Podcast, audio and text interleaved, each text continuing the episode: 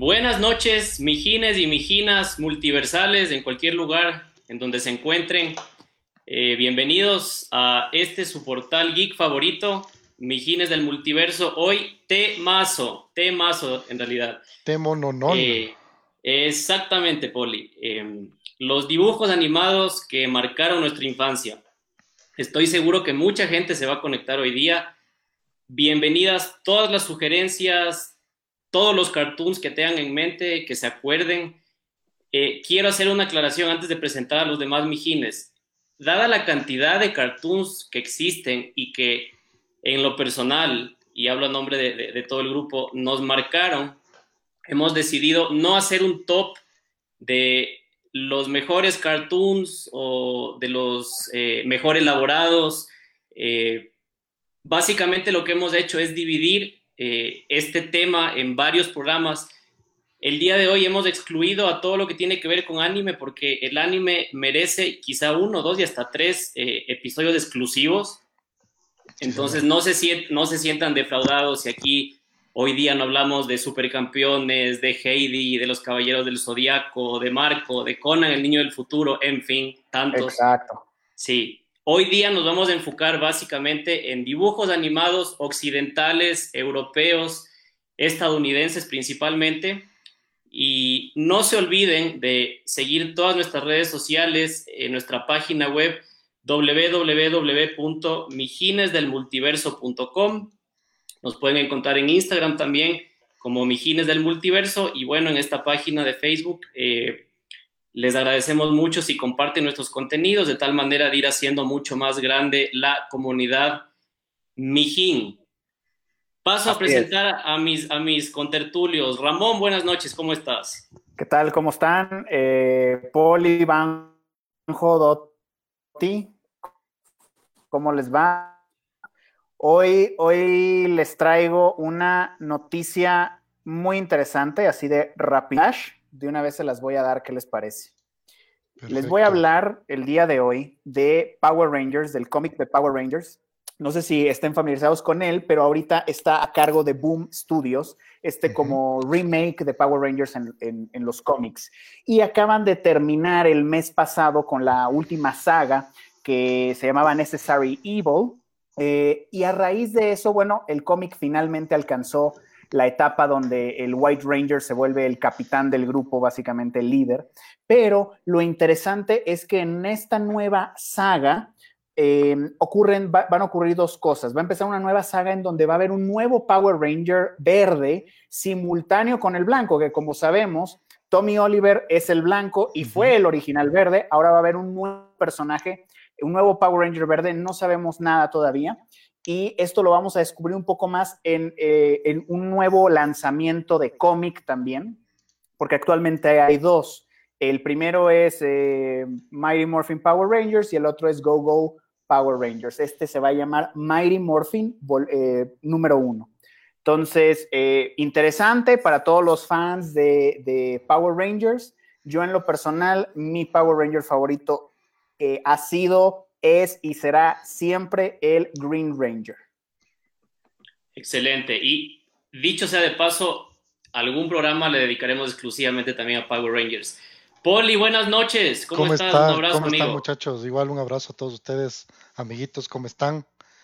Eh, yo también les voy a dar una vez mi nota, yo les cuento, yo hablo de rumores, puro rumor aquí. Eh, como, como, casera de la tienda eres tú, puro chisme nomás. Básicamente, es todo lo que siempre me ha gustado hablar de, hablar de cosas que no sé si son ciertas. Pero inventarme. inventarme. Es lo que siempre me ha gustado, inventarme cosas. Eh, de lo que yo les voy a hablar es de que eh, están hablando de que en la nueva serie de Obi-Wan que va a salir en Disney Plus puede aparecer de Hayden Christensen, pero no solo como un cameo, sino que va a ser un personaje importante de la serie ahora, eh, como esto se da entre las precuelas y la serie y la, trilogía original, la pregunta es ahora, ¿qué va a ser? Ya en este punto ya es Darth Vader. Entonces va a volver en forma de flashback, van a hacer visiones, eh, o lo que sería más, o sea, una cosa más interesante que leí también por ahí, interacciones entre Darth Vader y Obi-Wan, que rompería un poquito con la continuidad de, las, de la trilogía original, pero ver a Darth Vader que se personifica a él mismo en, eh, ante Obi-Wan como, como Anakin, como la persona que él piensa que es todavía, dentro de todo el armatoste que trae encima. Claro, y, usando la fuerza, o sea, el poder este de la fuerza nuevo, ¿no? Que hemos estado viendo en la nueva trilogía, exactamente. O sea, me parece algo interesante, me gusta, o sea, eh, espero que, que, que, Hayden Christensen pueda disfrutar este nuevo rol que va a tener ahora con esta ola de nuevos fans que hay de las precuelas. Eh, que por fin pueda, pueda disfrutar de este rol que muchísima gente se lo cargó encima. Yo personalmente no soy amante de las precuelas, pero siento que lo peor que puedes hacer es cargarte con un pobre actor. Y, y, y, o sea, espero que le vaya súper bien. Si es verdad, espero que sea así y que vaya súper bien. Me parece que va a ser algo chévere. Y yo creo que Star Wars nos queda debiendo material nuevo, bueno a todos los fans. Eso, eso creo que no está en duda. A, ver, yo, yo, y eso sí dejo claro, yo creo que deberían ya abrirse de todo este, de los personajes de las trilogías originales, ya deberían buscar nuevas historias. De Mandalorian, ahí está. Sí, Cuando, cuando, no te, cuando, no te, sientes atado a nada, haces cosas espectaculares. Así es, así es. Mi querido Banjo, ¿cómo te va? Noticia, noticia calientita para los fans. Tú que eres un fan de Batman. Échale. Buenas noches, mijines y mijinas del multiverso.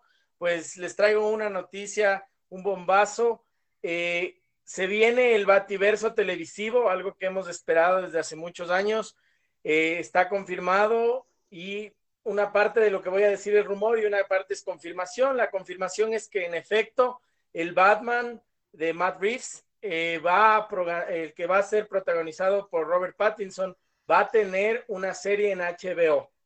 Eh, esta serie va a estar acompañada o va a estar como eh, director creativo también eh, o colaborada Terrence Winter, que es el, el, idealista, la persona que estaba atrás de Los Sopranos, y más o menos se le va a dar a este spin-off esta idea. Algo así como una, una especie de, de novela policíaca en donde la parte del rumor o lo que se rumora es que van a ser tres temporadas, iniciando la primera temporada como una parte previa a la primera película, o sea, la, serie terminaría en donde comienza la película de Matt Reeves, en la primera temporada. La segunda temporada eh, abordaría eh, de la misma manera eh, un contexto aparte de qué es lo que está sucediendo con la llegada del Caballero de la Noche y por último, en una tercera, se ofrecería ya la aparición eh, televisiva de Batman, que siempre lo hemos tenido relegado eh, desde, el, desde el Bativerso. En el Arrowverse no lo pudimos ver, tampoco en Flash, tampoco en las series que han venido, y creo que es algo que a nosotros los fans nos hacía falta, así que muy contento eh, trayéndoles a los mijines y a las mijinas esta noticia. y bueno, por otro lado, quería enviar un saludo a nuestro amigo Elile, que nos solicita que alcen la voz porque él trae una toalla, que hablen más fuerte porque trae una toalla. Ahí, tenemos uno de los grandes fans de uno de los eh, dibujos animados que vamos a hablar hoy día. Simplemente para cerrar lo que dijo el Banjo, yo estoy particularmente emocionado de esta serie de HBO sobre Batman.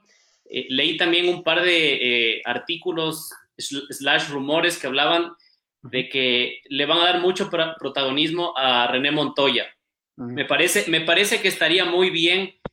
Eh, muchas, muchas personas están ya un poquito cansadas de solo Batman, Batman, Batman.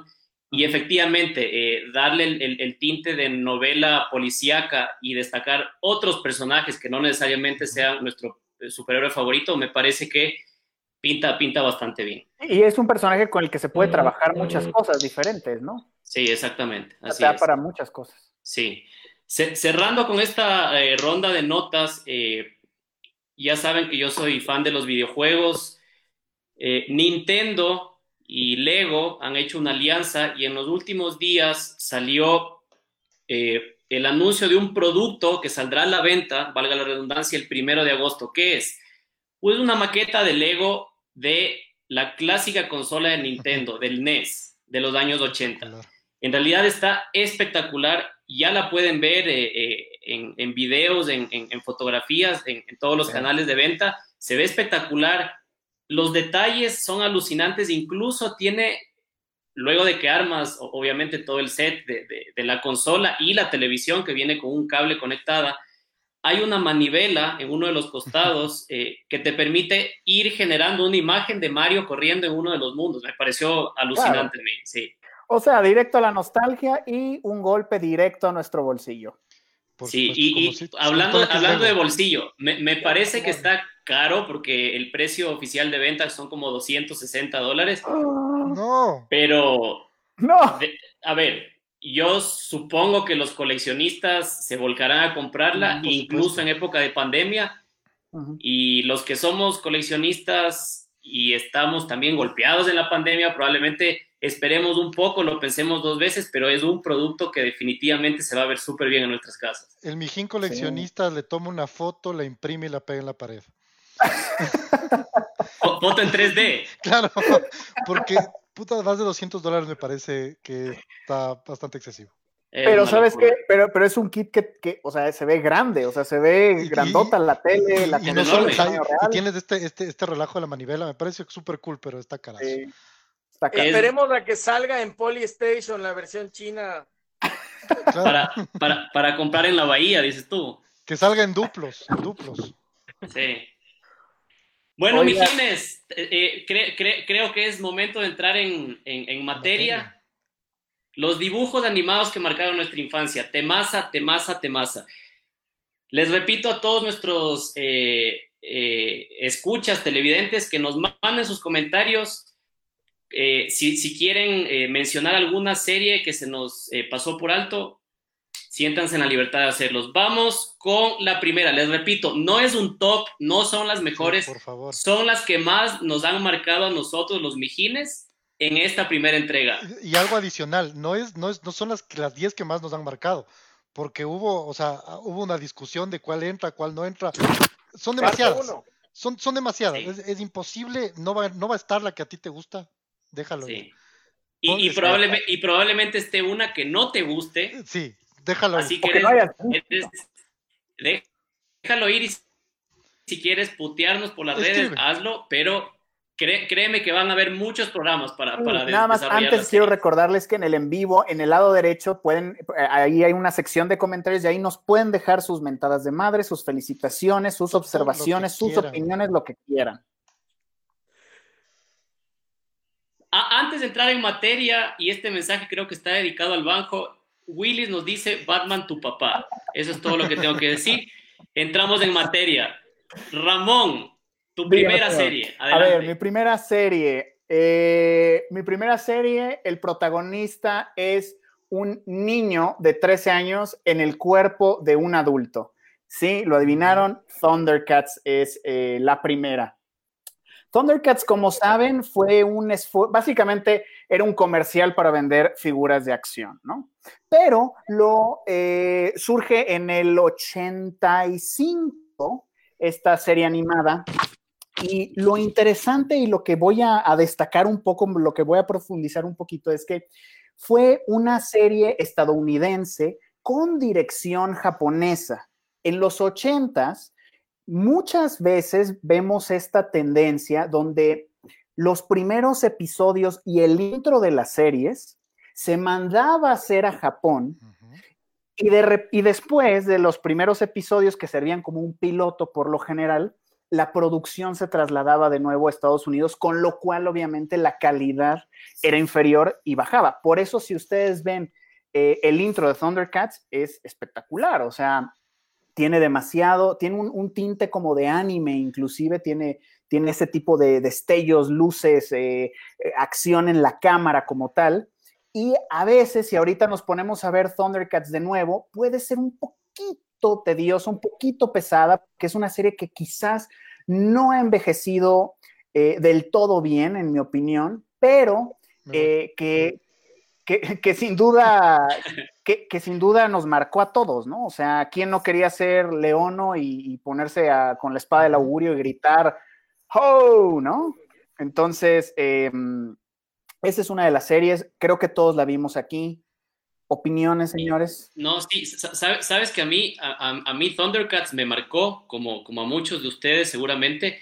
Creo que los personajes están tan bien construidos porque, claro, tienes tienes una, especie de superhéroes eh, mezclados con básicamente una manada de felinos. Y tienes el, alfa, que es un león, eh, tienes, tienes digamos, tienes una pantera que representa determinadas características, tienes un chita que representa determinadas características. Me parece que esa fusión entre, entre, entre animales, eh, muchas veces incomprendidos, porque los felinos, digamos, a mí particularmente me fascinan los felinos, pero no a todo el mundo le gustan los felinos.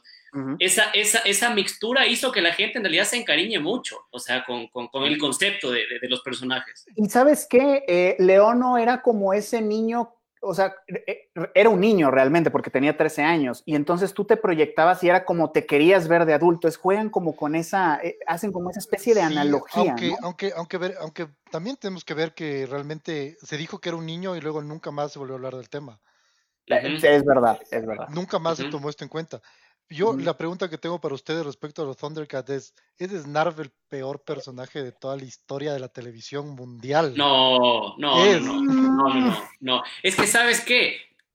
toda serie, sea animada, live action o de cualquier tipo, necesita un, un personaje como Domi, eh, gracioso, ah, eh, eh, impertinente, y, obviamente Snarf juega el papel ahí. Pelín pasadito, pero. No, o sea, no es mi personaje favorito. O sea, para mí Thundercats es una serie perfecta. Tiene un montón de fillers, tiene un montón de tiene sus, tiene sus cositas, tiene sus tonteritas, pero Munra es el mejor villano del mundo, el intro es el mejor, es uno de los mejores que he visto, la canción es espectacular. El tema, es increíble. Pantro es el, el, mejor Thundercat de todos.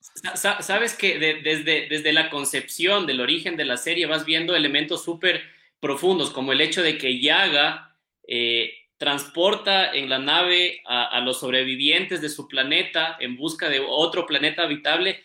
Y como el viaje era tan largo, él supuestamente se sacrifica y muere en el viaje porque era un viaje largo. Y básicamente se convierte en un consejero, pero en un espíritu, un espíritu que, exactamente, que, que, se, le aparece en principio solo a León, bueno, después lo, lo, pueden ver otros, otros personajes, pero desde esa concepción empiezas a ver temas muy profundos como el sacrificio, por tu raza, por tu gente, eh, y, bueno, y de ahí para largo. Eh, ¿Cuántas temporadas eh, tuvimos? Me son cuatro, ¿verdad? Tiene dos, tiene, tiene dos, dos y dentro, en medio de ellas hay una película. No, no, verás, realmente son, son cuatro temporadas. Yo pensaba que eran cuatro, ajá. Son cuatro, pero la primera temporada tiene como 60 capítulos y luego las otras tres tienen como 20 algo capítulos cada una.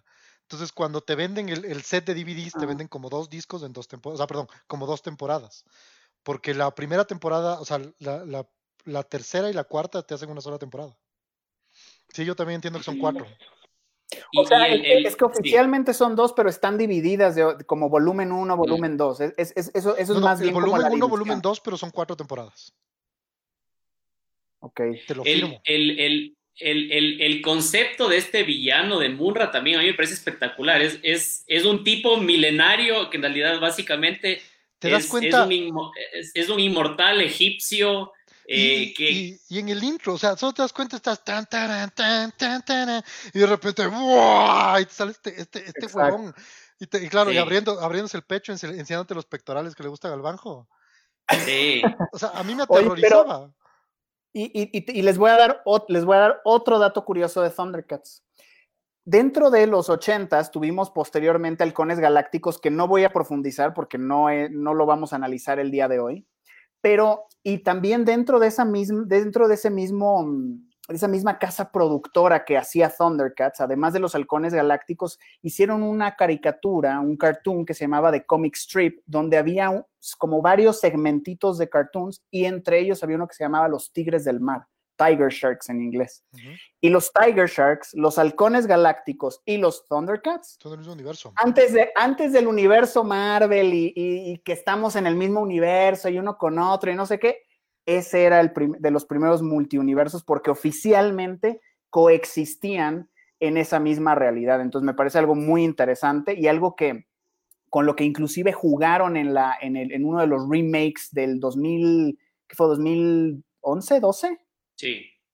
y, mm, y, bueno, o sea, me parece algo interesante y, algo que a lo mejor eh, podría retomarse para hacerle justicia a, una nueva versión de Thundercats en algún futuro cercano. Que no sea la del 2018, por amor del Señor Jesucristo. Sí, no, es terrible. Para, para desprecio de, de Mumra, el, parece que el amor platónico del Poli, Eh, yo quisiera mencionar que en la serie no se nombraron a unos villanos maravillosos como fueron los perros de guerra, que sí aparecen en los cómics, eh, digamos que del remake, podríamos decirlo. Sí, ya, ya, fue, ya fue cuando, una vez acabó, que acabó la serie, hay una continuidad, digamos, que no necesariamente está en la misma línea temporal que, que, los dibujos animados, pero que son historias interesantes, porque en algún punto gana Mumbra y en una segunda temporada, por así decirlo, se hacen aliados para derrotar a los perros de guerra, ¿no? Bueno, los Thundercats, definitivamente de las mejores series, marcaron nuestra infancia. Simplemente quisiera yo cerrar con un comentario que no me parece injusto, me parece real. Mm, Thundercats no es una serie que ha envejecido bien. Si tú la ves ahora, los dibujos te pueden parecer eh, quizá no tan buenos como otras series de la misma época que sí han tenido una súper buena vejez, como vamos a ver más adelante. Eso obviamente no le quita la calidad del producto lo entrañable que es y, toda la, la, todos los lugares a los que, a, los que, a los que nos transporta, pero sin embargo sí me parece que es un, cartoon con una vejez fea que no le hace justicia a lo que realmente significa Thundercats. Me largo de aquí.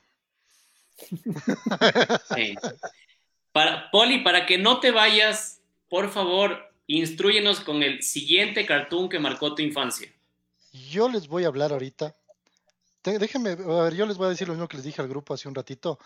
Yo salí de la escuela y me prometí nunca más memorizar absolutamente nada. Así que espérenme un ratito, voy a leer. Tengo, tengo, tengo mi resumen, ni saben. No, a ver, yo les voy a hablar de una de las mejores adaptaciones que tienen los cómics a los dibujos animados, en historias y gráficamente. Es la ventana de nuestra generación hacia el universo Marvel. Hoy en día tienes películas, series, dibujos, tienes un millón de cosas. En nuestra época había Spider-Man. Una de las mejores adaptaciones de, Marvel.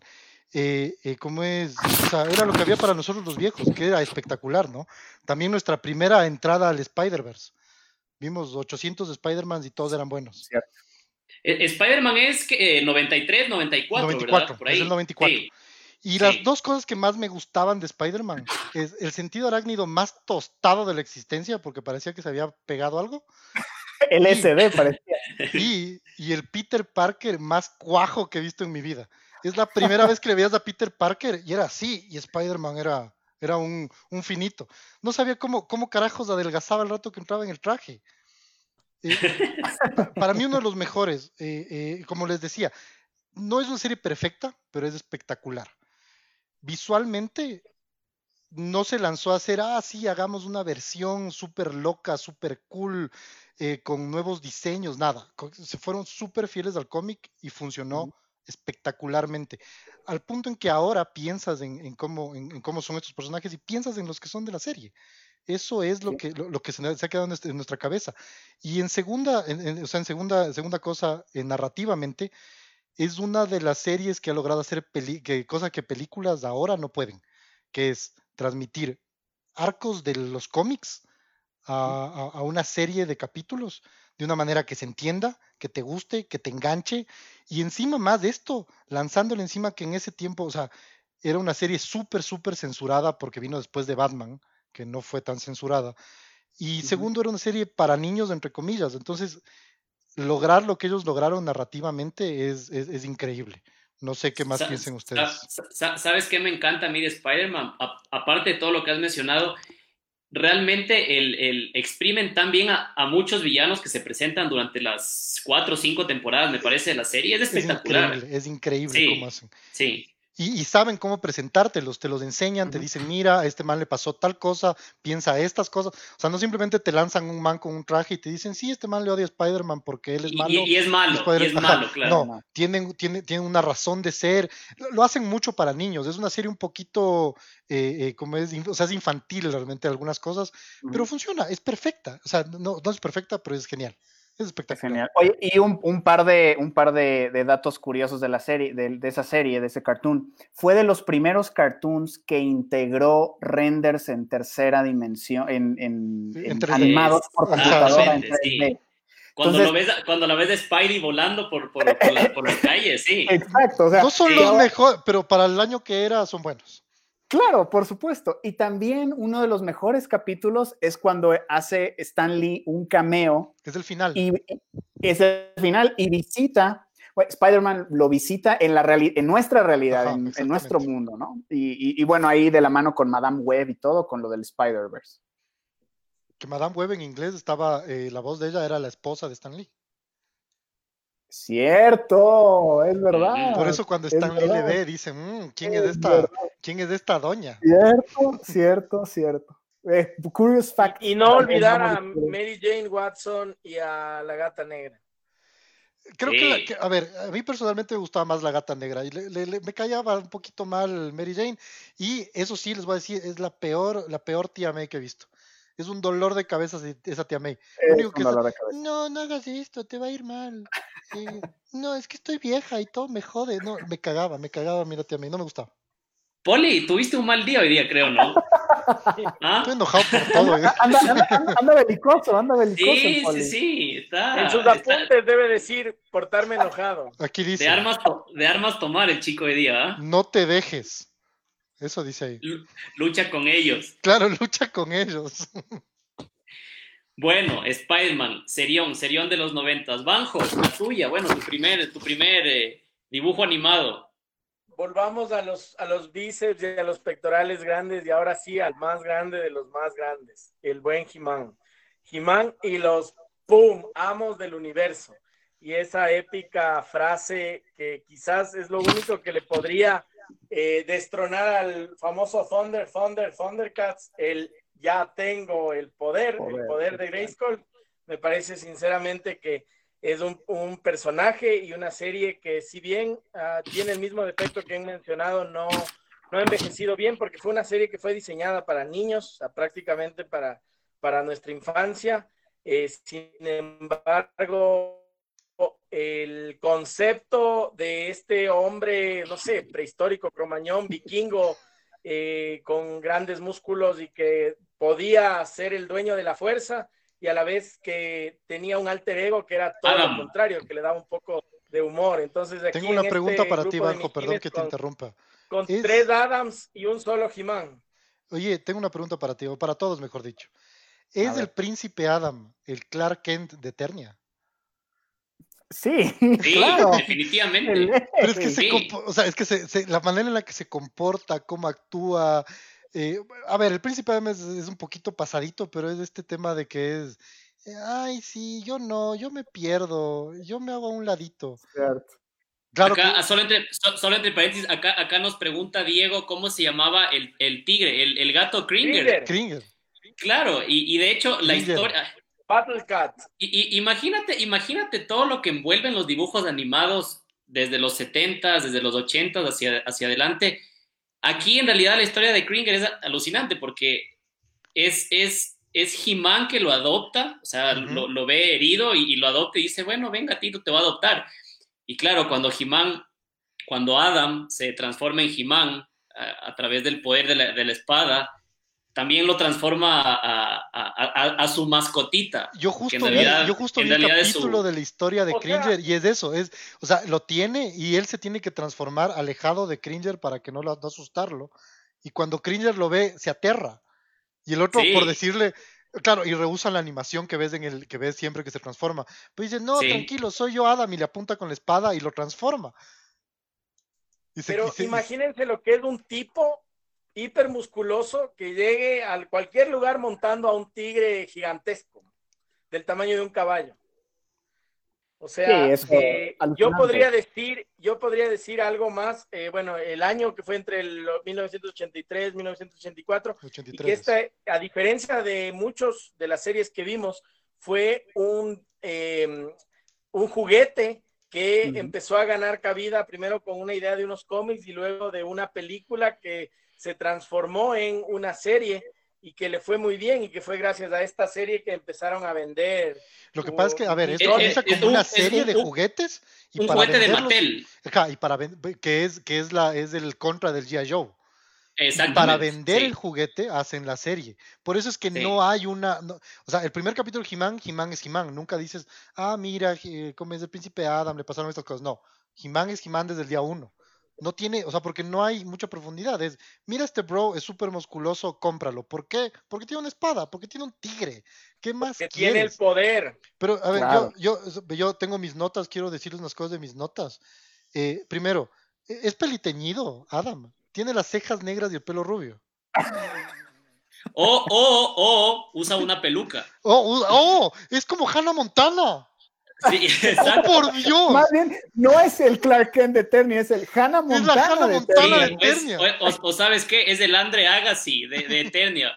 Porque acuérdense que Andre Agassi se, empezó a volver calvo y, no encontró mejor idea que ponerse una, peluca para jugar contra Andrés Gómez, hermano. O sea, ¿qué onda? Entonces, Jimán podría ser el Andre Agassi de, de, Eternia. De eh, otra cosa que, que, yo no sabía, y esto vi porque el fin de semana me estuve eh, refrescando con algunos capítulos, es que la mamá de, de, de, de Jimán es de la Tierra.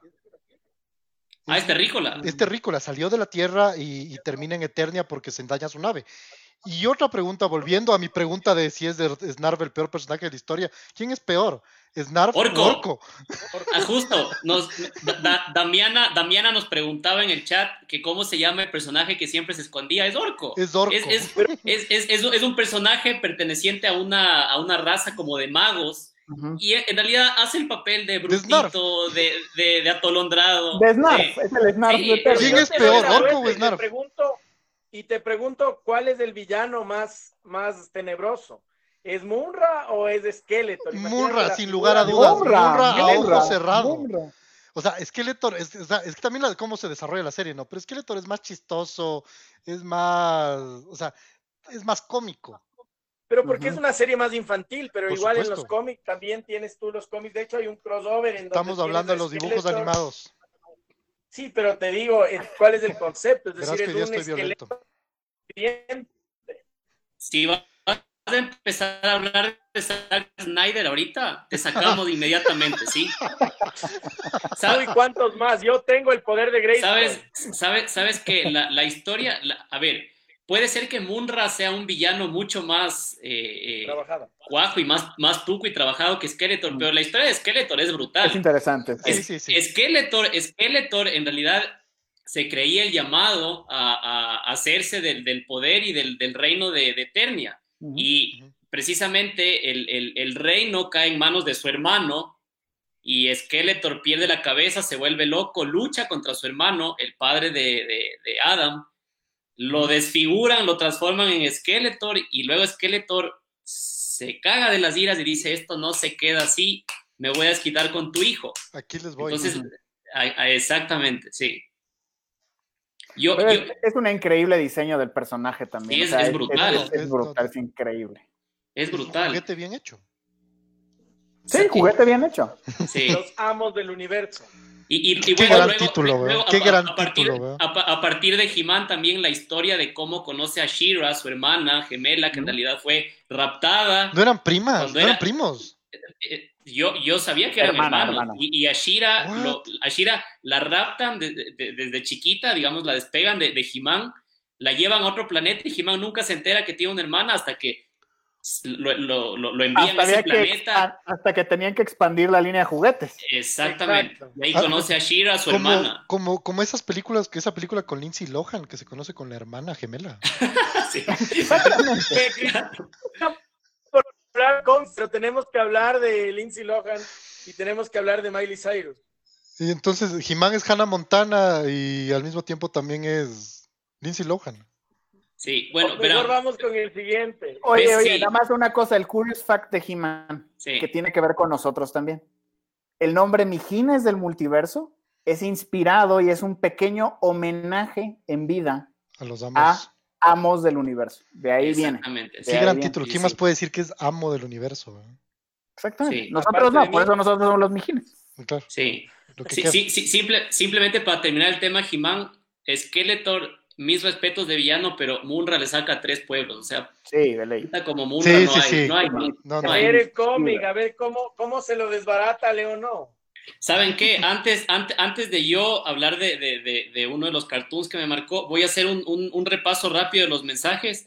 Eh, saludos a todos los que nos están viendo aquí. Eh, saludos a Sergio, a Daniela, a, a, David, a Daniel. Nos hablan aquí de algunos cómics. Eh, sí, de algunos ya hablamos. Por ejemplo, el Pablito nos habla de el Pablito nos habla de Messenger, vamos a hablar de Messenger en otra ocasión porque es anime y no quisimos meter anime en esta ocasión. Messenger, uno de mis favoritos. Eh, nos hablan también de la abeja maya, eh, de supercampeones que hablaremos más adelante. La abeja maya era bien cool. Verás, aquí hay uno, aquí hay uno que nos dice eh, Lorena Torres Arevalo, déjame decirte que es uno de mis, uno de mis dibujos más favoritos, Sakura Card Captor. Es increíble esa serie. Hermoso. Sí. Conan, el niño del futuro, también lo mencioné. Anime, hablaremos de ese después. Halcones Galácticos, Ramón lo, lo, lo, desglosó. Em, Pokémon, por favor. Heidi, Supercampeones, todo eso es anime. En un, en un siguiente programa hablaremos de anime. Em, aquí nos meten a Alf también, a pesar de no ser un cartoon, pero bueno, el buen Alf también.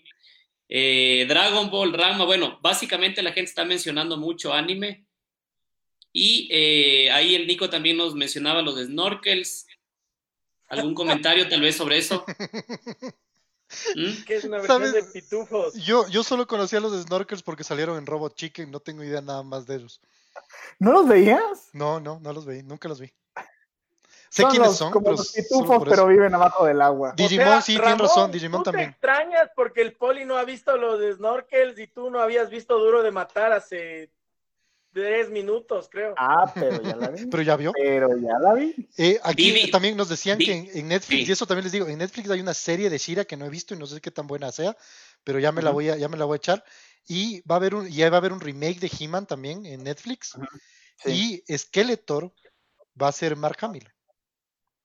¡Qué cool! Es verdad, es verdad. Qué cool, ¿cierto? Ahí, está su fun fact. El, de, el de Shira de Netflix, yo vi los primeros dos episodios. Me parece que sí es como más para niños, al menos desde mi punto de vista. Y, tiene como esta ondita de, no sé, hay, hay, hay, un personaje gay y hay como, como estas cositas también medio políticamente correctas que, digo, está bien Sí, ahorita lo que dice el banco. es otra cosa, pero yo vi, yo vi un capítulo donde, un, donde alguien le dice a Jimán, le dice, eh, pasó tal cosa, pero necesito que guardes el secreto. Y Jimán le responde, tú no sabes lo que yo guardo.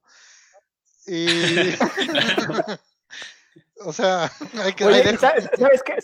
Pero sabes qué, era algo interesante de la de He-Man es que siempre te daba una lección al final, ¿no se acuerdan? Sí, por supuesto. El capítulo de hoy. La, moraleja, la moraleja de la. sí, exactamente.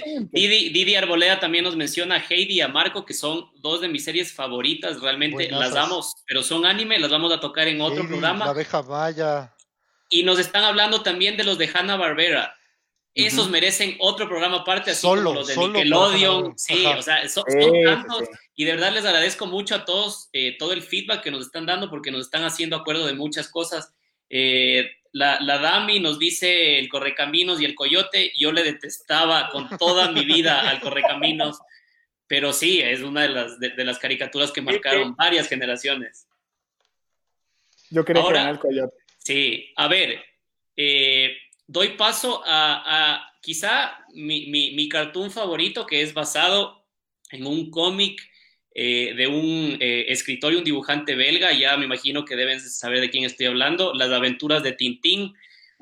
Simplemente espectacular. Eh, yo crecí leyendo los, los, los, los, cómics, era muy difícil conseguirlos acá en Ecuador, pero de todas maneras sí se podía hacerlo y de repente Cartoon Network empezó a lanzar esta producción franco-canadiense de las aventuras de Tintín, trasladadas del cómic a la pantalla chica, con un detalle espectacular. Eh, yo creo que es uno de los, bueno, hay, muchos, pero en realidad de, esa lista de, de series televisivas animadas que son muy fieles a lo que quiso decir su escritor en el cómic, definitivamente hay que mencionar las aventuras de Tintín. Básicamente, Tintín es un reportero joven, belga, que viaja a través del mundo con su mejor amigo, que es su perro Milú. Y es, una especie de justiciero. Si ustedes se ponen a ver, es, es un superhéroe, no tiene superpoderes, pero efectivamente se enfrenta contra malos, se enfrenta contra mafiosos. No le tiene miedo a nada, güey. Absolutamente nada, es súper temerario. El comunismo también. Sí, exactamente. Hay, hay, hay mucha crítica a Hergé cuando, cuando empezó a escribir sus, sus cómics. Lo tachaban de fascista, de anticomunista, y en algunos, en algunos de los libros sí podrías encontrar ciertos tintes, pero no, no, no, no, creo que sería juzgable, porque él, él vivía en una época determinada, el, el, contexto social y político lo llevaba hacia eso y, y básicamente era lo que había, ¿no? Y aparte que no es, no es propaganda. ¿Tú te sientes identificado, Martín, con, con, con Tintín? Yo, definitivamente. O sea, si yo quisiera volver a nacer en cómic, quisiera nacer. Sí. Yo, le, yo, sí. yo les voy a ser sincero. Yo me, nada, yo de me- Roger, nada de Roger Rabbit ahí para estar con Brad Pitt ni nada, nada, Tintín. Yo les voy a ser ya. sincero, yo, yo me siento más identificado con Hernández y Fernández. Los, los- los- los- los- los detectives. Y a. Ramón le toca ser el capitán. Oye, eh, ¿Sabes? Ahorita, ahorita que Ramón hablaba de lo políticamente correcto, ¿sabes que solo hay, hay dos eh, cómics escritos y dibujados por Hergé que no se trasladaron a la producción esta que veíamos en Cartoon Network, esa producción francesa, canadiense, y son Tintín en el Congo, porque Sí. tenía muchos tintes racistas. El, el cómic en su momento, que fue escrito eh, a, a comienzos de los años 40, fue muy criticado, no solo por sus tintes racistas, porque básicamente estábamos hablando de que Tintín viajaba a, a una, a una colonia eh, en África, sino que también se explotaba mucho el maltrato animal. Tintín iba, eh, la gente cazaba animales como, como si no hubiese mañana. Entonces, ese, ese, ese cómic no fue trasladado a los cartoons que eran muy infantiles. Y hay otro que es Tintín en el país de los soviets. Su, su nombre lo dice, es decir, no, no querían meterse en problemas también políticos en un momento exacto. en el cual se estaba saliendo del, de, la, de, de- de la Guerra Fría. Entonces, esos dos cómics no fueron trasladados a la pantalla chica, pero de verdad que las aventuras de Tintín a mí me traen grandes recuerdos. Yo llegaba emocionado a mi casa de, de- de la escuela, prendía Cartoon Network y, y necesitaba ver Tintín. Oye, y- sea. y ¿sabes qué? O sea, lo bonito de Tintín es que es como una foto así perfecta de, de, de, de, de ese momento en la historia, ¿no?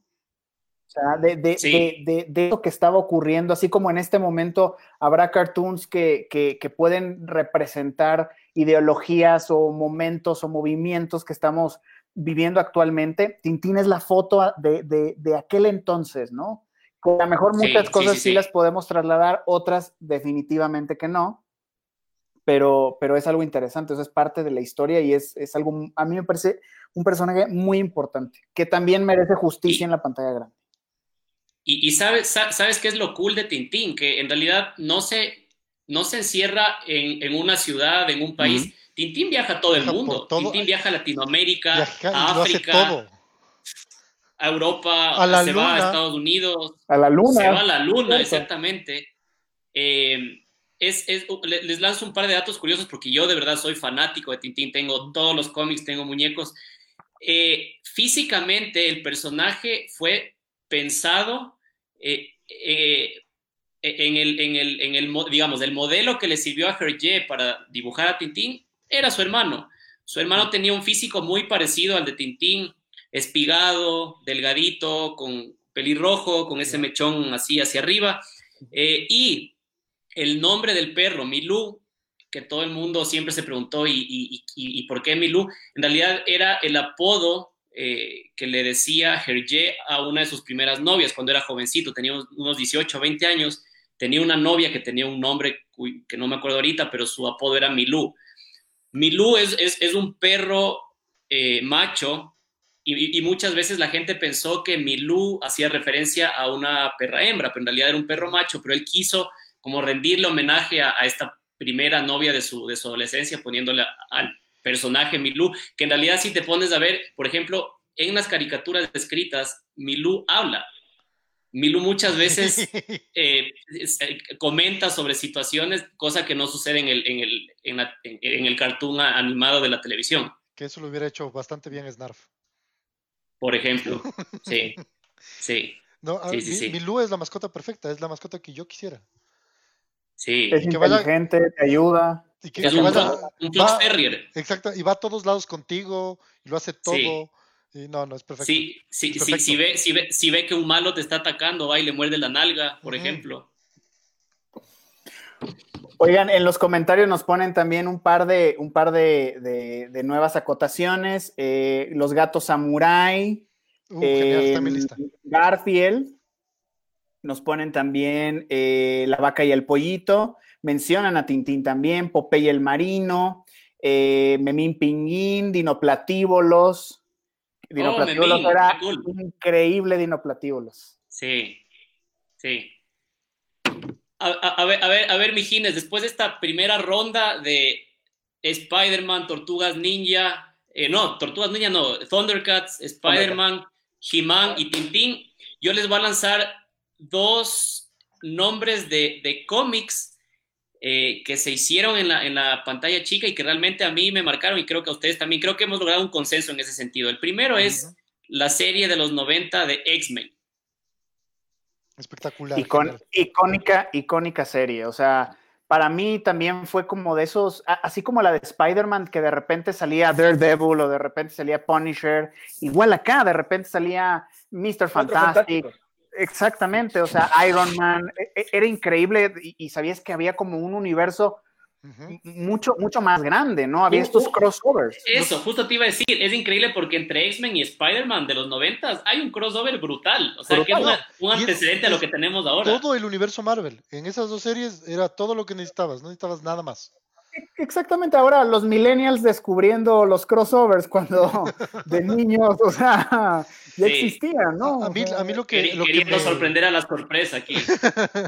lo que me gustaba y lo que me, lo que me gustaba y también me tenía un poquito, un poquito, eh, o sea, no, no sé, era algo que me encantaba de los Claro. X-Men, era que las historias eran súper maduras, pero también te tenían estresado, o sea, yo veía y decía, no puede ser, o sea, ¿cómo puede sufrir tanta gente? Por amor de Dios, alguien ayúdelos.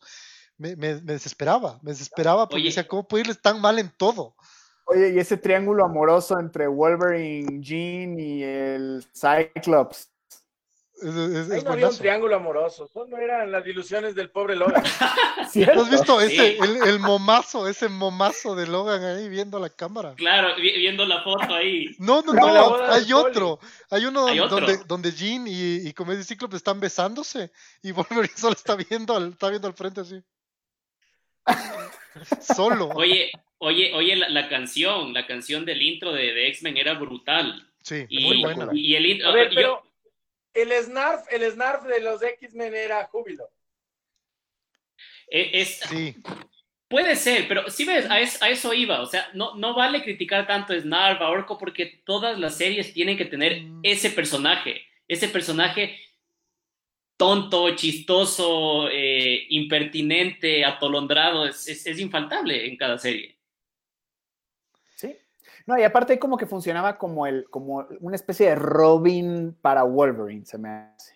sí, también. Era como Oye. la protegida de. Yo, yo me imagino que, yo me imagino que, al igual que yo, ustedes vieron todas estas series en español. Yo me acuerdo clarito Sí, el sí. intro. El, el intro de, de X-Men era cool porque era uno, era uno de los en pocos. español. Claro, claro.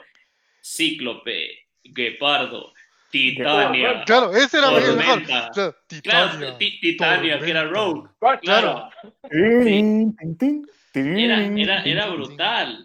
Era Pero, brutal. ¿saben una cosa? Que en el- a lo que se acababa la serie veías los personajes, un, veías un, un, un- un giro de los personajes en 3D.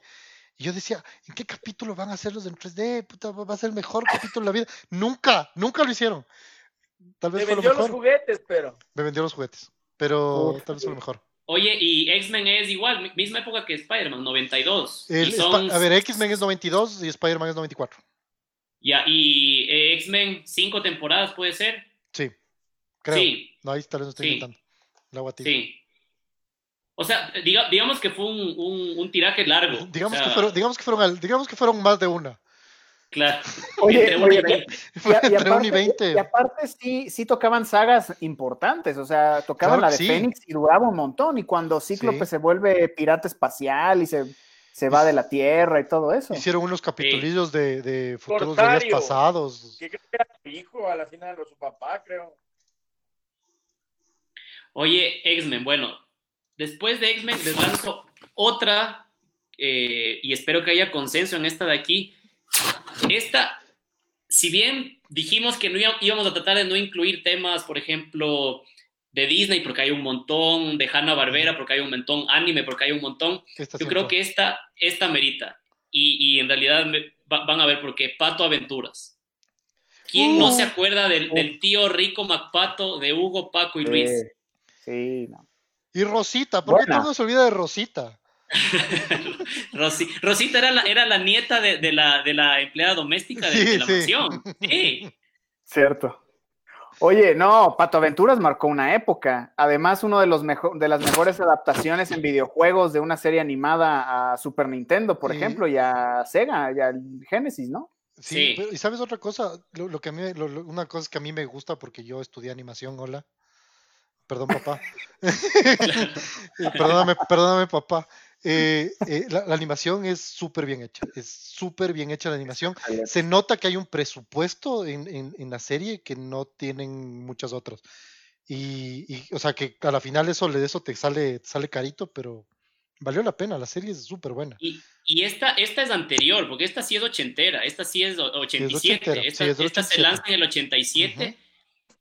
Lo, lo, lo, lo más cool de la historia es cómo empieza Pato Aventuras. Básicamente, el Pato Donald lleva a Hugo, Paco y Luis, los deja, los deja con, con su Se tío. entiende, se Y, entiende. claro, por- eh, en realidad el, el, el Pato Donald lo que hace es, creo, creo que se, se enlista en la marina o algo Sí, así. se eso les iba a decir.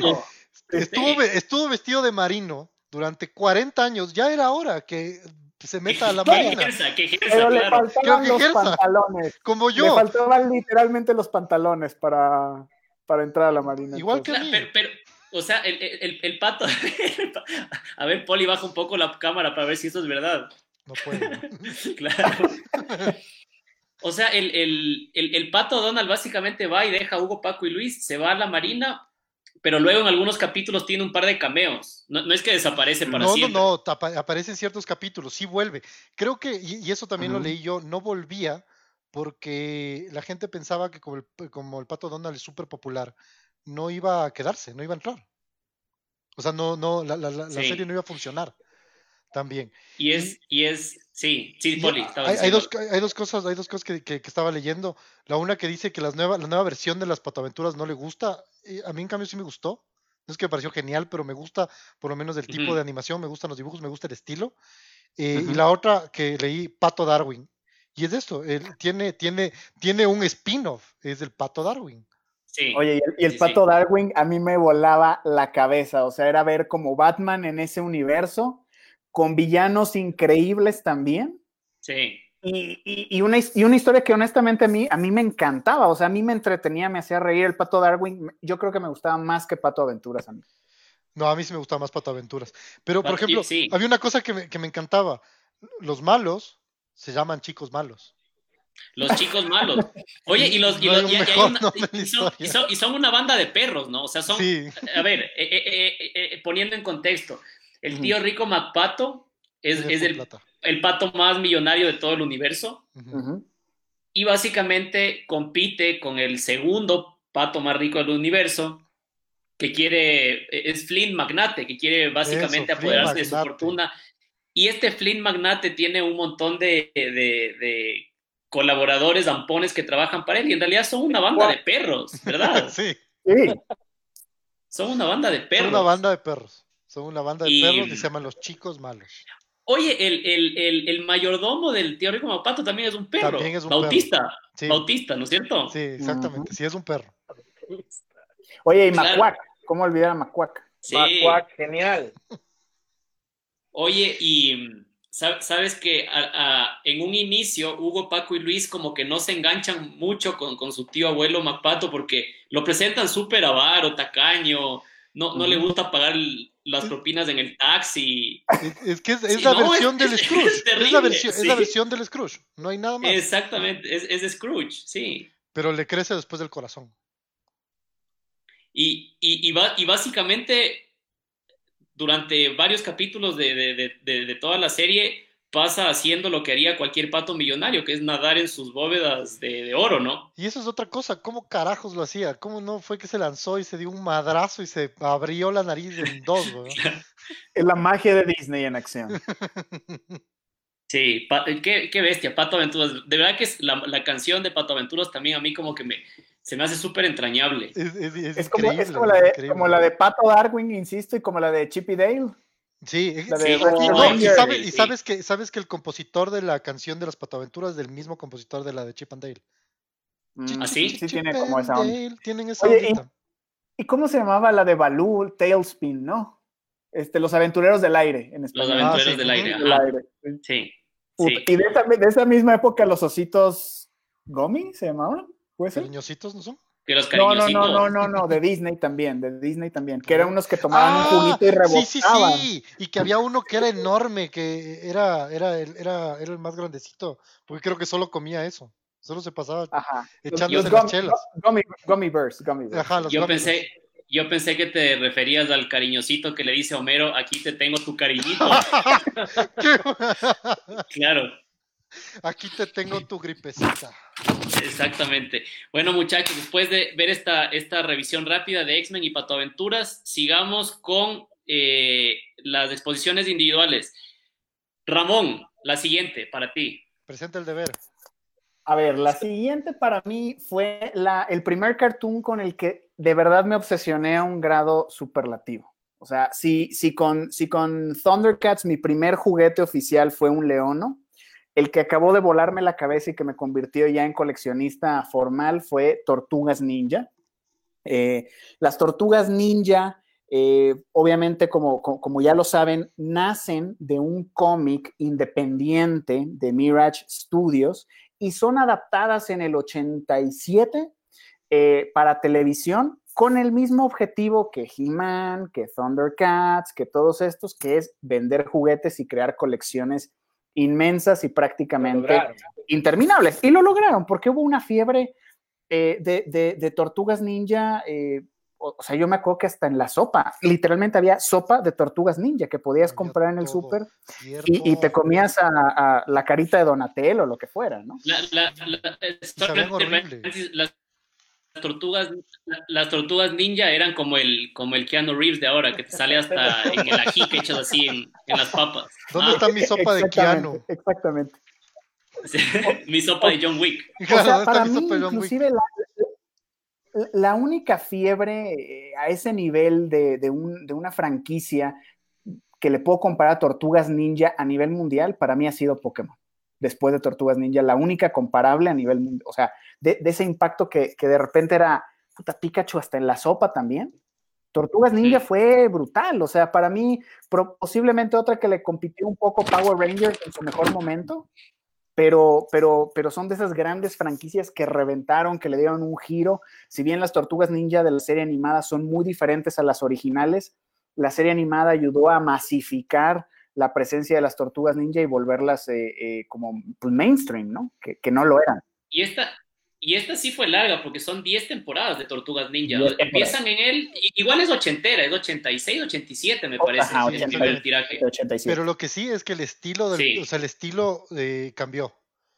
No es, no, o sea, las tortugas ninjas que ves en la primera temporada, las que ves en las últimas, no son las mismas. Sí cambió bastante el estilo. ¿Y sabes por y qué? Porque también lo, Sí, porque también lo que se hacía, lo mismo que con Thundercats y con Halcones Galácticos y todas estas, el intro fue hecho en Japón y los primeros tres episodios. Por eso es que se ve diferente y de ahí sí, la calidad, sí. pum, cae y es muy notorio. ¿Quién era su tortuga ninja Oye, favorita? Donatello yo. Ra Ra Rafael. Miguel Banco. Ángel. Miguel Ángel.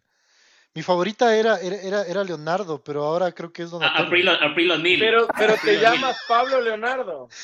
Sí, sabes que por eso también tenía una afición yo con Leonó, porque yo podía ser Leonó cuando jugábamos, porque yo me llamo Leonardo. Entonces yo puedo ser Leonó. Puedo ser no, un Leonó pues, gordo y ustedes váyanse a la... No me importa. Y, y, y, y, también de las tortugas ninjas me gustaba Leonardo porque se llamaba como yo, pero ahora creo que me gusta más Donatello.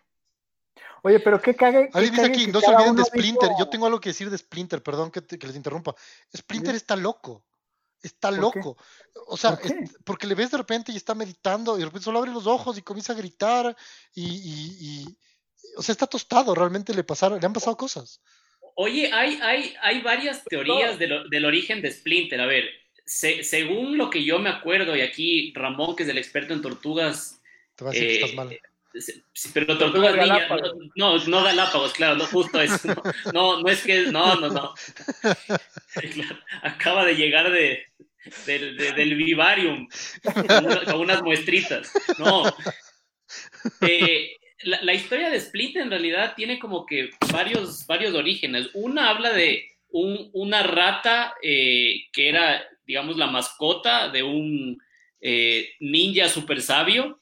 y, otro, y otro origen habla de que en realidad se hizo rata por la, la, radiación que le cayó, al igual que las tortugas, ya estando en Estados Unidos, ¿verdad? El uno, es, el uno es del origen de los cómics y el otro es del origen de la serie, si no estoy mal. Ajá. Puede ser que, o sea, para, eh, en, los, en, los, en, los dibujos animados, eh, Splinter eh, se convierte en rata, se transforma, en, rata junto con las tortugas del momento en que toca ese, Yoshi. Exactamente, a Yoshi, ajá. ¿Qué, ¿Qué, es lo que tocan? ¿Qué, qué es esta baba que tocan? Mutágeno. Ajá. Ya, entonces, cuando tocan eso se transforman juntos.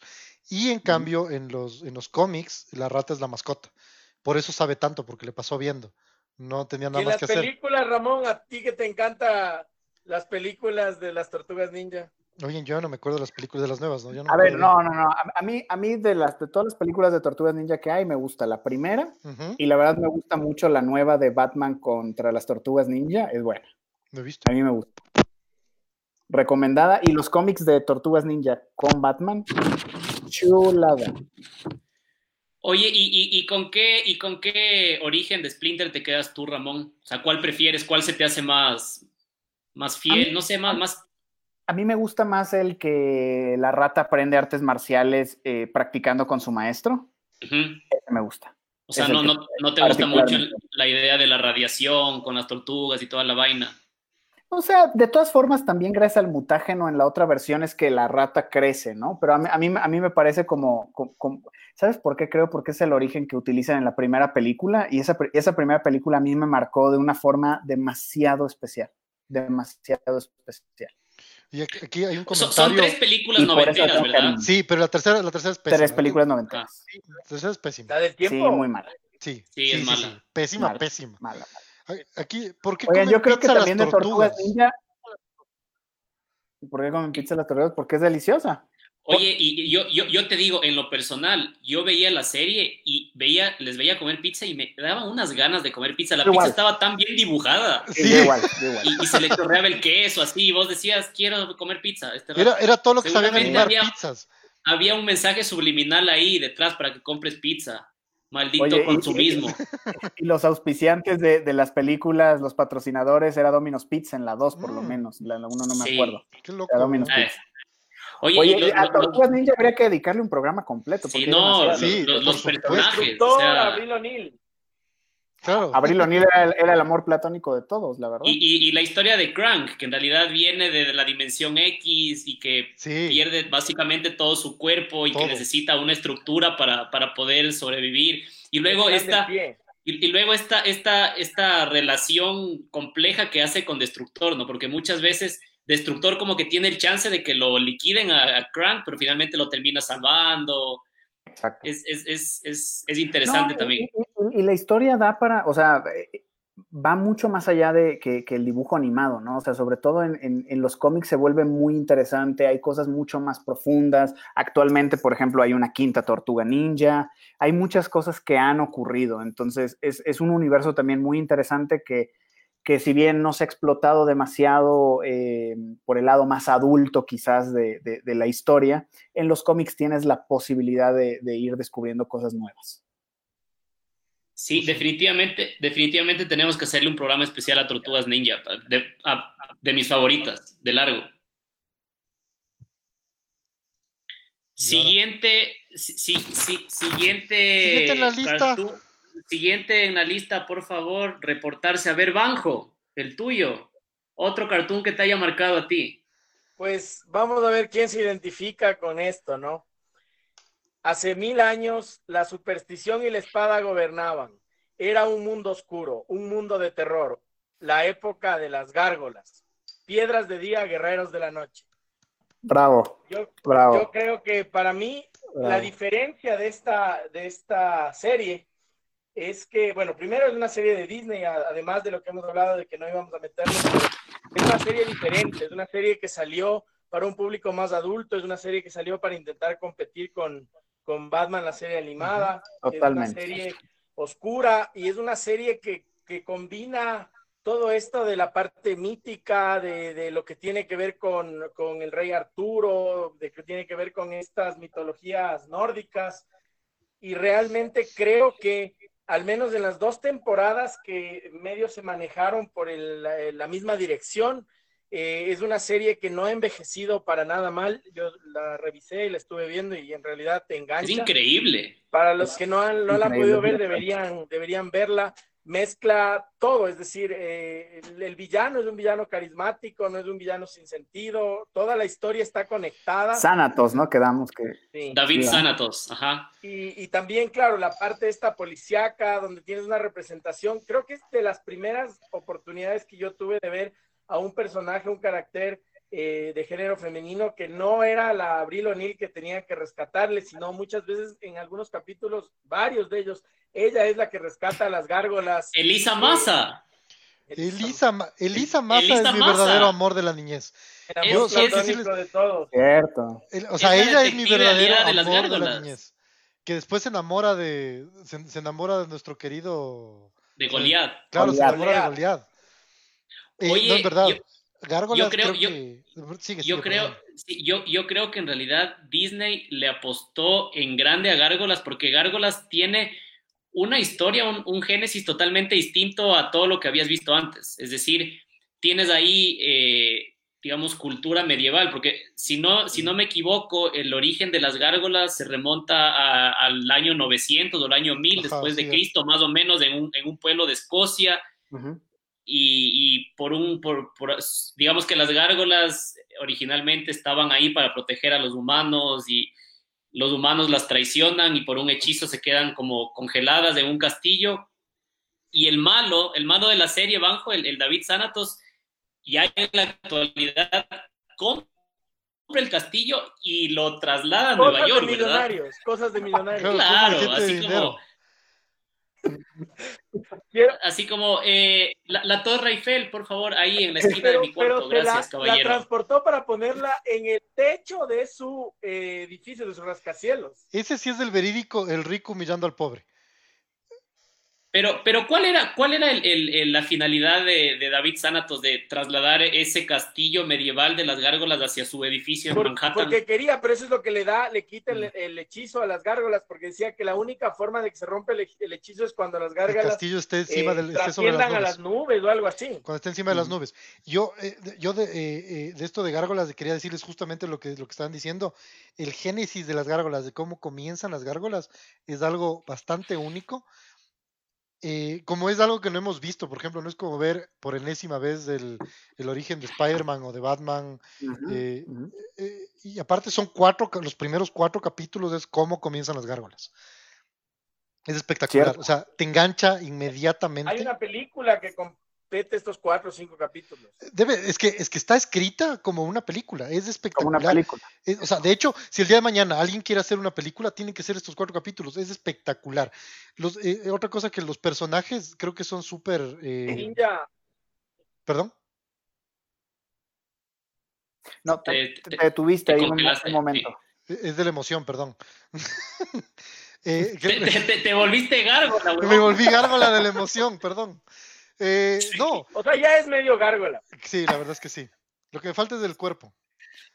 Tengo, tengo el cuerpo de Brooklyn. Brooklyn es el, es el- el viejo gordo. Sí. Ya, entonces tengo el cuerpo de Brooklyn. Sí, Oye, ¿sabes qué me, qué me alucinaba? Como lo, lo de los nombres, que solo Goliat tenía nombre. Claro, y, Y, los, Pero los otros tenían nombres de las ciudades. No, no, no, pero ellos barrios cogieron los nombres cuando se Ellos despertaron. escogieron, Por los porque no barrios. tenían nombre. Ajá, Ellos- ninguno tenía nombre, después decidieron que necesitaban nombres. Y otra cosa de los personajes que es súper chévere es que los personajes comienzan con este, eh, o sea, son personajes súper hechos eh, en, en una forma que ya conoces, o sea, el más chiquito y más débil es el más inteligente. El, el- el- el gordito es el bonachón. La El- ley de la el- el- compensación. Claro, exactamente. El viejo, el viejo es el más sabio. Pero después, Hudson. poco a poco, comienzan a desarrollarse los personajes, se hacen más tridimensionales. O sea, es una serie que en, en cosas de historia es, es muy buena. Y la voz, en- por lo menos en inglés, del, de, de, como es de Goliath, es un actor que siempre hace militar en full películas, que no me acuerdo ahorita el nombre, eh, Keith, creo que es Keith, Keith David, Keith algo es, que es un actorzazo. O sea, Goliath es espectacular. Yo, me, yo vi en español, pero yo me repetí en inglés mil veces. Yo no entiendo cómo esta serie no tuvo, o sea, no, no, no, no, no se le ha dado un, un refresh, por ejemplo, una película, algo, o sea, Tú tranquilo que más mina a trabajar en ello. Un live action. un live action más Así pronto que tarde va a llegar, weón. Está en manos de Disney, pero ahorita Disney como que está enfocado en otras cosas, ¿no? En, en rebotear Piratas del Caribe otra vez. ¿no? En, en Sí, ser, en, ser, en ser rico MacPato. En eso está concentrado Disney. Pues sí.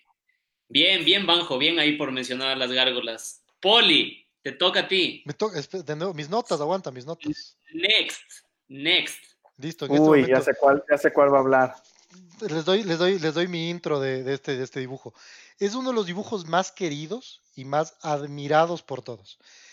Es el estándar de perfección. Todos los, todos los demás dibujos animados se miden con este. Ganadora de cuatro Emmys. Creadora de dos personajes que ahora son icónicos también. Harley Quinn y. René Montoya. Es el dibujo animado con más spin-offs que ningún otro dibujo animado. Superman, La Liga de la Justicia, Batman Beyond y Static. Shock. Además de todo esto, es, el, e- e- es, es la serie con más cantidad de, de- de explosiones por capítulo. la serie animada de Batman tiene una cantidad de explosiones por capítulo que no entiendo. Son demasiados. Pero eh, realmente es, es- es una, como les digo, es un estándar, es un estándar bajo el que se mide las demás series. Cambió, en el momento en el que salió, cambió la manera en la que las cosas se narraban, la manera en la que las cosas se veían, la manera en que las cosas se escuchaban. Eh, en diseño, o sea, se basa un poco en, en el- en el Batman de, de Burton, pero se aleja de lo gótico y se va más por lo art deco, lo un poco noir. Sí, ahí está. Eh, es- o sea, el diseño es espectacular. El- los, o sea, los diseños de personajes son más estilizados, son más limpios, no son como los Thundercats, no son como los G.I. Joes, no son como He-Man, que son personajes más, eh, con más dibujos, más líneas, más musculosos. Este es un, un personaje que se ve limpiecito. Los, Sí. los- los dibujos son limpios, los, los escenarios son, son bastante limpios, es súper oscura la serie. No había nada, nada que se viera así como esto. Fue dibujada en negro, ¿no? Fue Sí, dibujada en sobre papel negro. El- los, los- personajes son espectaculares, los villanos son geniales. eh, Es uno, o sea, es uno. Oye, oye, la música. La- no, la, La música es hermoso. Los, La los- actuación de voz, o sea. No, la actuación de voz Mark es espectacular. Hamill, Kevin Conroy. los- o sea, es al principio de los capítulos, ¿se acuerdan que se veían los títulos de- del capítulo? Sí. Todos los dibujos animados tienes el título en la misma letra que ves todos los capítulos. En Batman Ajá. era, era un arte, era un dibujito, es, es- es el sueño de cualquier diseñador esa, esa serie. Y Oye, encima más, y una cosa que quería decirles es, es, es uno de los mejores Batmans, eh, eh, sin dudar, pero el que sí es el mejor, y eso no le discuto, o sea, no puede dar a discutirme, es el mejor Bruce Wayne. No hay un mejor Bruce Wayne en ninguna otra cosa. ¿Por qué? Porque, o sea, es un, es un Bruce Wayne más, más humano, es un Bruce Wayne atormentado, es un Bruce Wayne que ves cómo sufre, es un, o sea, no es no el, no sabe es- vestir. eh, no, ya, es el peor vestido. Esos, esos, esos trajes, esos trajes cafés con la, con la, con la camisa amarilla Oye, son del tanto huevo. dinero y, y compraba trajes tipo Dwight, de Dios. Sí, pero, pero, pero el personaje, Bruce Wayne, era el mejor. O sea, y, y- y también cuando, o sea, eso también me gustaba muchísimo, que ahora ves a Batman y Batman es un tipo cool. Es un tipo, es, un, es, es el tipo que no regresa a ver a las explosiones. El Batman de esta serie, cuando pasaban cosas terribles, le veías en la cara.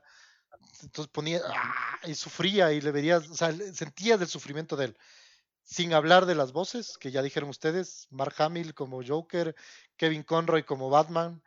eh, creo que no hay una mejor actuación de voz de una serie. No, es increíble. Oye, yo, yo, sin temor a equivocarme, digo que la serie animada de Batman es la mejor serie eh, animada de toda la historia. O sea, como decías tú, Poli, a partir de ahí. Es el estándar, no, hay nada, todo se viene con eso. A partir de ahí viene todo lo demás. Todo lo demás. Y esa es una serie que te la puedes ver ahorita y en realidad la disfrutas de la misma manera porque no ha envejecido mal. Es increíble. esta, serie, va a cumplir 30 años, es del 92. Ese es como un buen vino, haz de cuenta, ¿no? Como que va, como, como que se va madurando bien. Sí. Es perfecto esa serie. Es increíble. Es, hermosa. O sea, te digo, y visual, o sea, visualmente es algo que no, que nunca va a pasar de moda. Es un diseño que no pasa de moda. Y voy, porque yo soy, a mí me, encanta Superman. Es como Superman de, de los de, Fleischer. Es un dibujo súper, súper limpiecito muy bien diseñadito. E, es una cosa que no pasa de moda, se ve hermoso, se ve hermoso. Es una gran serie, la verdad. O sea, y, la película, La Máscara del Fantasma, o sea, es, a mí me voló la cabeza porque, a ver, sí, era un poco pesadita para un niño, pero como adulto le podías disfrutar muchísimo y no nada más la película, todos los capítulos. Si tú la ves ahorita como adulto, le disfrutas por, también de la misma manera que la disfrutamos cuando éramos niños. Sabes, sabes que es, es, es imposible deslindar el tono oscuro que siempre tiene DC y particularmente Batman. Y en esta serie, en realidad, se resalta aún mucho más de mm. eso. Tiene, tiene tintes y como mm. decía el poli, sí, se basa mucho en lo que hizo Tim Burton eh, con, sus dos películas de Batman. Pero de verdad que esta, esta serie para mí es... Le da otro tono, le da otra cara. O sea, es que se basa, pero visualmente es, otra cosa. Es algo hermoso. Y, sabes que es, una de estas series, a ver, como lo dijimos en, algún momento en esta transmisión, eh, acá las series nos llegaban dobladas al español, latino.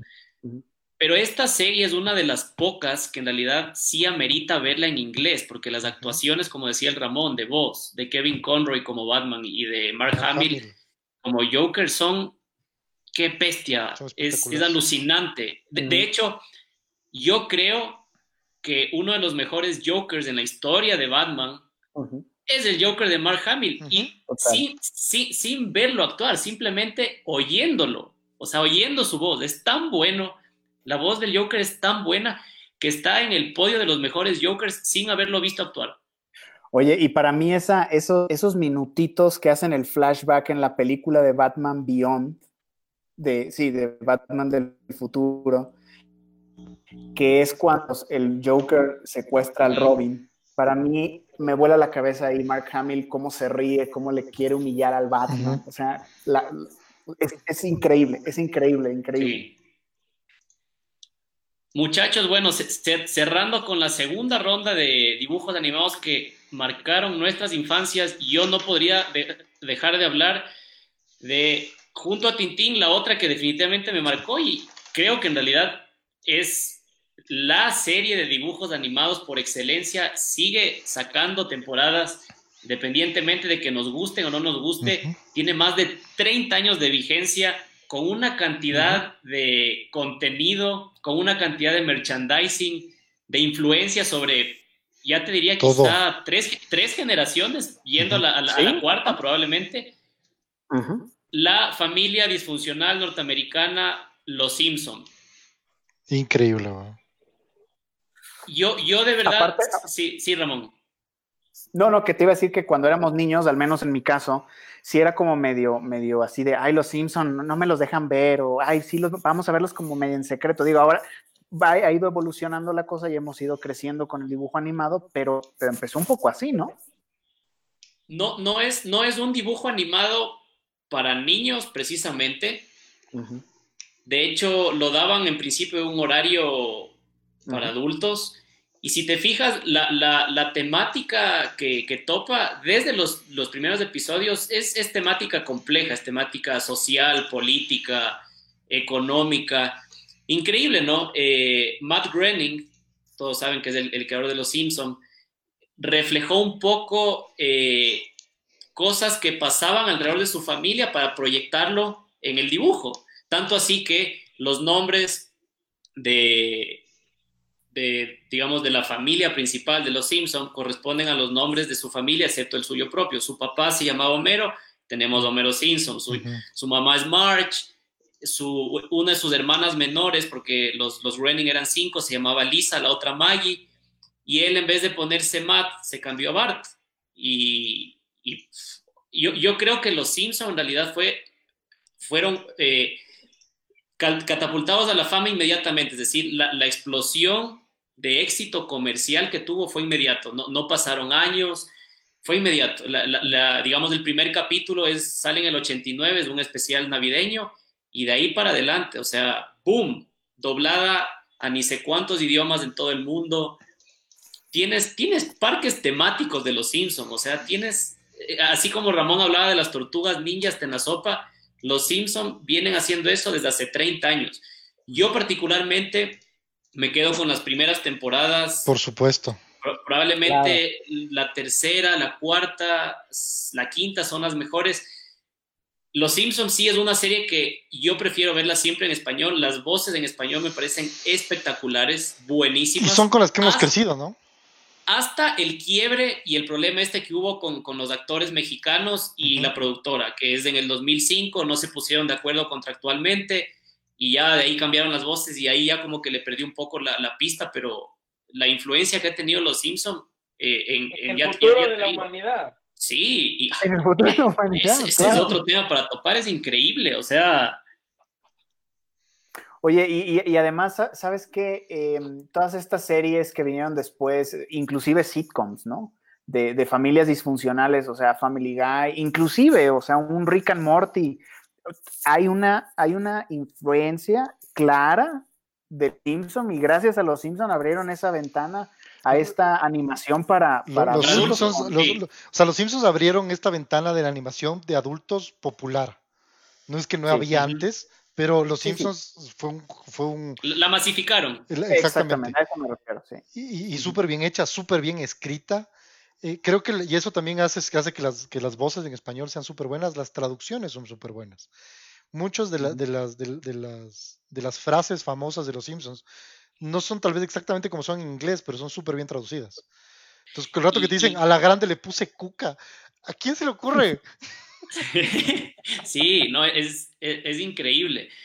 La, la, la, la, película me gustó, pero básicamente fue como ver un, un, un capítulo largo de, de Los Simpsons en la pantalla grande.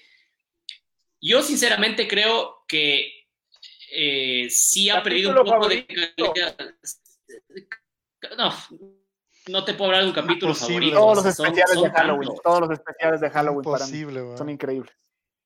Pero, pero sabes, sabes que, digamos que las primeras temporadas tenían temáticas un poco menos jocosas, eh, menos exageradas. Ahora en realidad ya muchos capítulos rayan en lo absurdo. ¿Qué, ¿Qué, paz puedes sí, hacer? Y sí, sí, o sea, te ríes y todo, pero en realidad no es como la primera década de Los Simpsons. Para mí ese es, ese es el, yo hace años que no veo los también, También, también creo que son los escritores.